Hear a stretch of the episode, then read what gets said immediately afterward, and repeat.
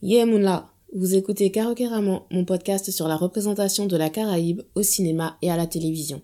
Je m'appelle Patra et vous allez écouter un épisode spécial réalisé dans le cadre du Conch Shell International Film Festival. Bonne écoute.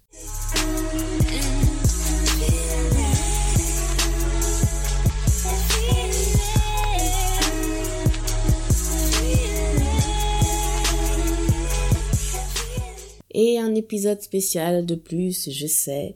Le podcast version cinéma est en pause depuis novembre 2020, mais je vous ai quand même proposé des bonus entre temps. J'ai fait le bilan de mon année 2020, j'ai fêté les deux ans du podcast et j'ai aussi lancé le spin-off littérature Karukeraman Lité. Pour l'instant, il n'y a que l'épisode 0 et l'épisode 1 et je me concentre sur mon challenge de lecture Marie Condé, hashtag Condé Challenge je publierai certainement de nouveaux épisodes à partir de juin, parce que c'est le mois du Week Caribbean, et j'ai prévu de finir la bibliographie numérique de Marie Scondé. Souhaitez-moi bonne chance, on va voir ce que ça donne. Mais euh, en tout cas, voilà, c'est ce que j'ai fait ces derniers mois pour euh, le Caroqueraman français. Abonnez-vous à ma newsletter pour ne manquer aucune info sur mes activités. Le lien est dans la barre de description. Alors aujourd'hui, on se retrouve pour un épisode spécial dans le cadre du Conch Shell International Film Festival. C'est un festival new-yorkais dédié exclusivement aux cinéastes de la Caraïbe et de sa diaspora. Créé par la productrice, actrice, directrice artistique, dramaturge et fondatrice de la boîte de production Conch Shell Productions, Magali Colimon Christopher, ce festival est avant tout un espace pour que les cinéastes et autres professionnels du monde du cinéma puissent se rencontrer et échanger. La création est un processus solitaire, mais il faut toute une communauté pour la mettre en œuvre. Karukeraman est un des partenaires médias du festival. En ce sens, j'animerai une table ronde le 22 mai sur le thème Les films caribéens et la langue, stratégie pour mettre en lumière des récits authentiques dans un contexte multilingue. Pour acheter votre passe, le lien est dans la barre de description. Oui, c'est payant, mais le but est avant tout de soutenir des initiatives pour mettre en place notre propre industrie du cinéma. Donc, je pense, et c'est pas parce que j'anime une table ronde, mais je pense que ça vaut le coup. Par contre, vous pouvez écouter gratuitement la série de 5 épisodes que j'ai réalisé pour mettre en lumière un ou une cinéaste parmi les 16 artistes sélectionnés pour le festival. Alors, le festival est en anglais, donc j'ai fait les interviews en anglais, mais je voulais quand même proposer du contenu en français, et je me suis dit pourquoi ne pas lier l'utile à l'agréable avec une interview des créateurs de Fouillez étoiles, un court métrage pour lequel j'ai eu un véritable coup de cœur en 2020. C'est parti pour le Yécrac.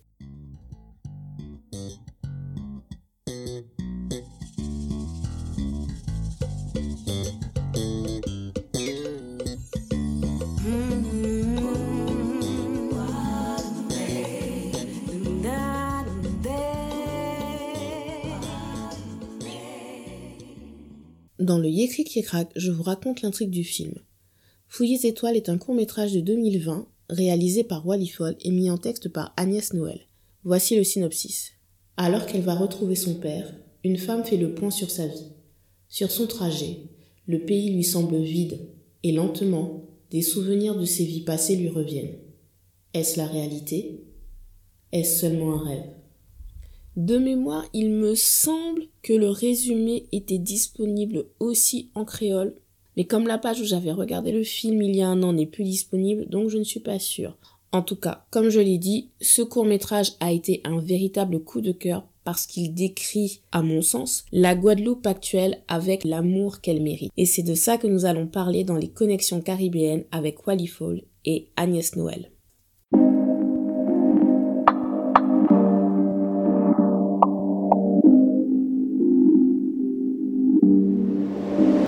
Dans les connexions caribéennes, je vous explique en quoi le film me fait m'interroger sur mon identité de femme noire, afro-caribéenne, guadeloupéenne et française. Honnêtement, je pense qu'aucun mot ne peut rendre justice à Fouiller étoiles. Je le pensais il y a un an, je le pense encore aujourd'hui. Et si vous avez eu l'occasion de lire mes reviews ou d'écouter d'autres épisodes du podcast, vous savez que j'assume mes propos et que je peux aimer quelque chose tout en portant un regard critique mais je n'ai pas la moindre critique à faire sur Fouiller étoiles. Et c'est d'autant plus incroyable que ce n'est pas du tout le genre de film qui me plaît d'habitude. C'est ce que j'ai dit, euh, je crois d'ailleurs dans ma review. Moi, je suis fan de romance et de danse, de musique. J'aime la saga Fast and Furious. Vraiment, je peux avoir des goûts, mais très basiques. Tout ce qui est expérimental, euh, indépendant, tout ça, je peux apprécier, mais honnêtement, c'est rare que ça me fasse vibrer. Mais quand j'ai regardé Fouiller les étoiles, la vibration que j'ai ressentie, vraiment, c'était fort. Et tellement j'ai été surprise, je me suis même demandé si ma grille de lecture n'était pas à revoir, si je n'étais pas devenue trop soft dans mon appréciation. Et puis quelques jours après, j'ai regardé un film que je n'ai pas du tout apprécié et j'ai été rassurée. Ça va, je suis encore capable d'être critique, mais, mais quand même, si je devais décrire Fouiller les étoiles en trois mots, je dirais beauté, complexité et vulnérabilité.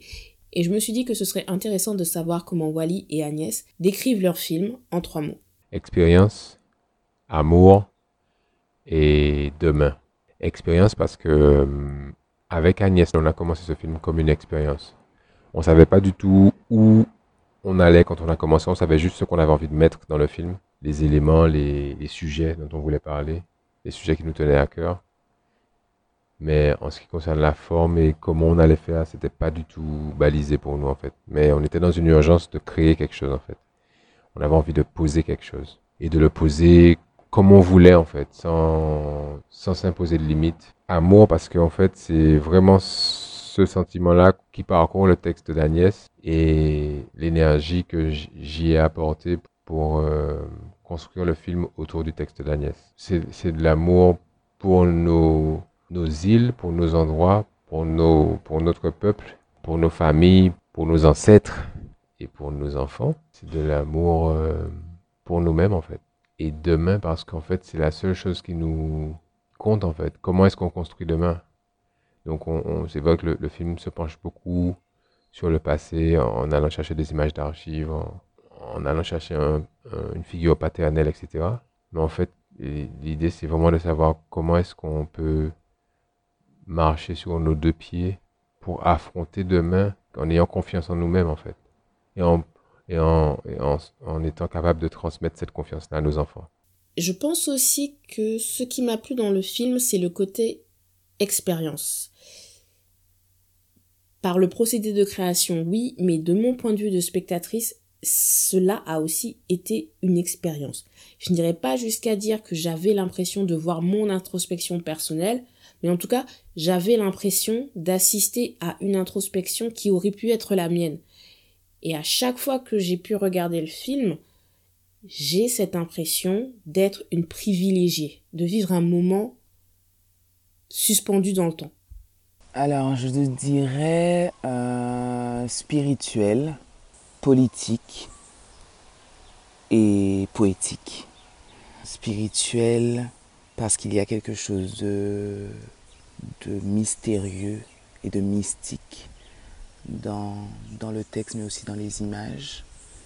Euh, le spirituel, c'est aussi euh, euh, le développement de, de, sa personne. Il y a une forme d'intériorité aussi dans, dans, ce qui se dit. Et puis euh, ce personnage qui représente, euh, qui représente la terre Guadeloupe, cette voix-là, il y a comme une forme de, de, mystère, quoi. Donc ouais, spirituel.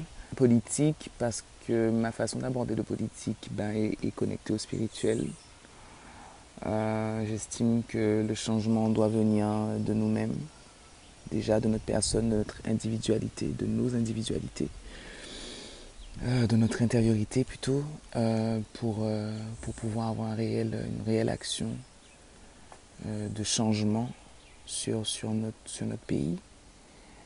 et c'est aussi beaucoup se rapprocher de, la transmission du, transgénérationnel et donc de ce qui est plus profond que ce qu'on nous a enseigné depuis très longtemps.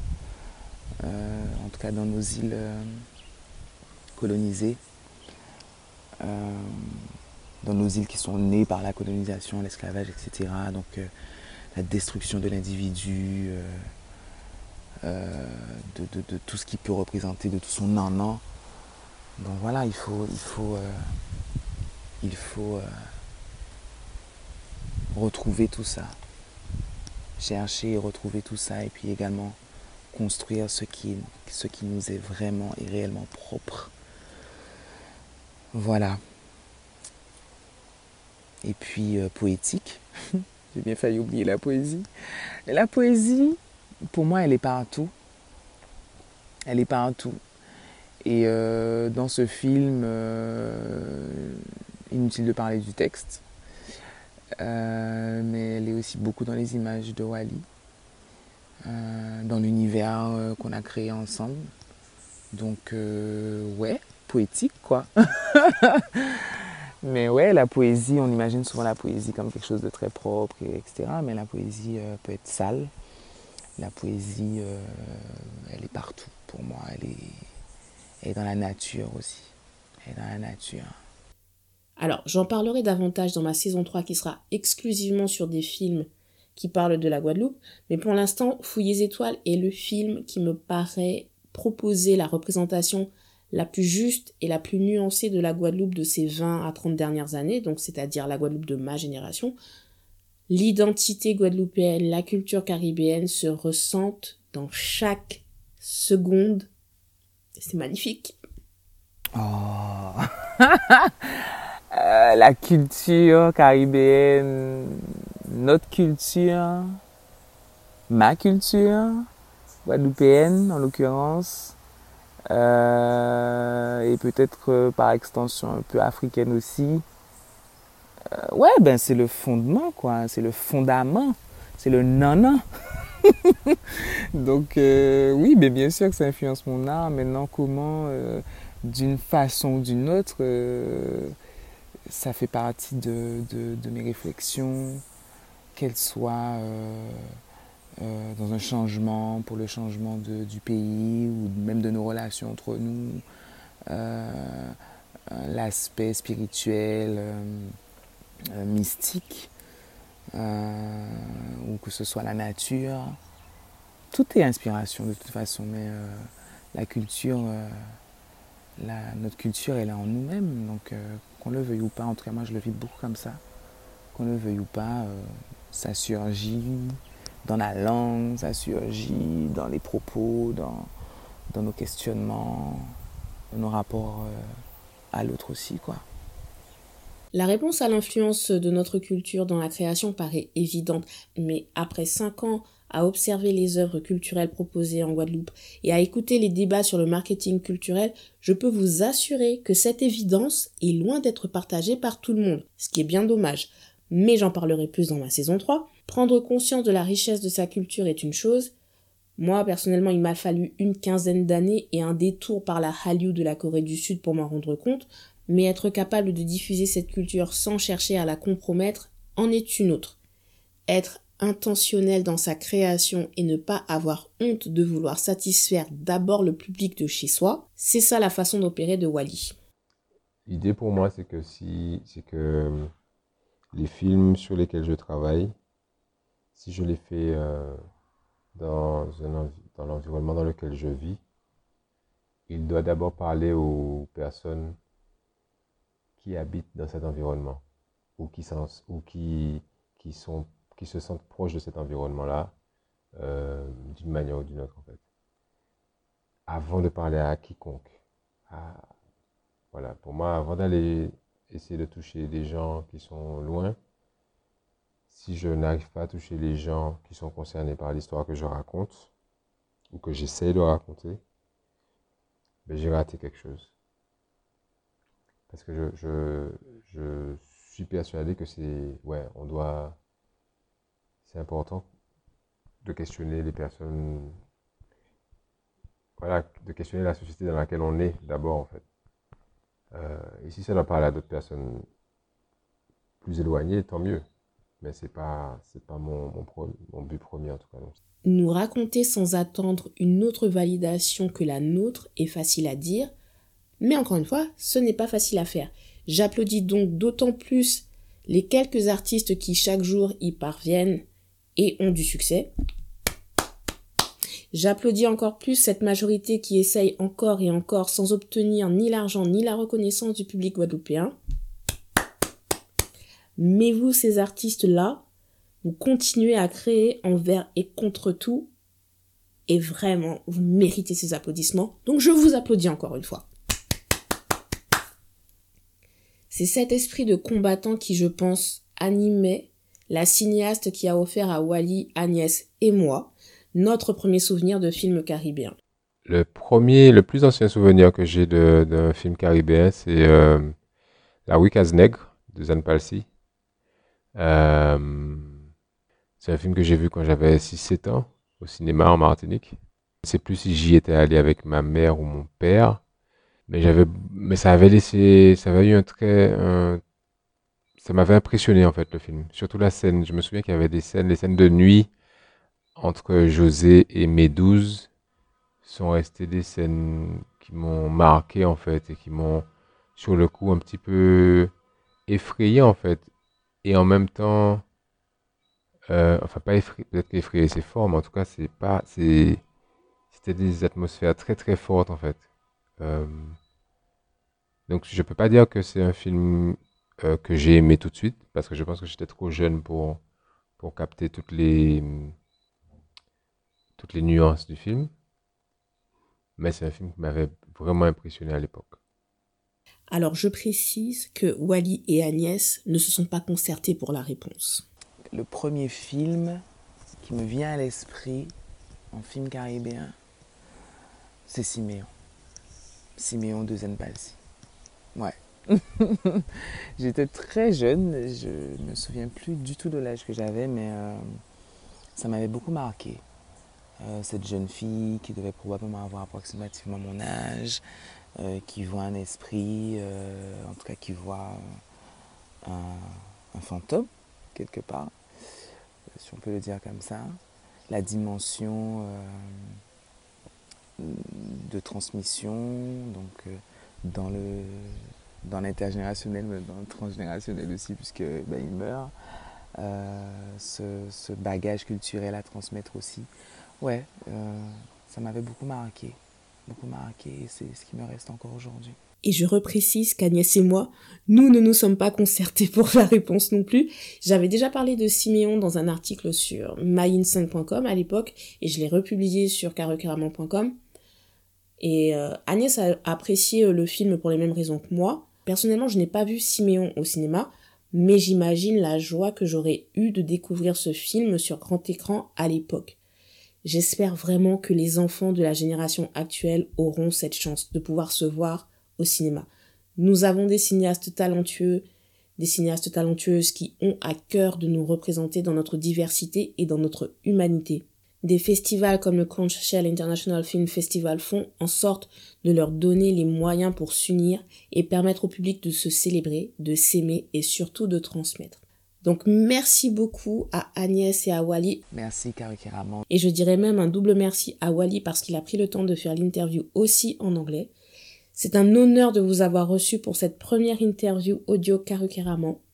Le Conchel International Film Festival aura lieu du 21 mai au 23 mai 2021. La table ronde que j'animerai aura lieu le samedi 22 mai 2021. Toutes les informations sont dans la barre de description. Merci d'avoir écouté cet épisode. Pour lire des chroniques cinéma, littérature et musique de la Caraïbe, rendez-vous sur carocaramon.com. Abonnez-vous à ma newsletter pour suivre mon actualité.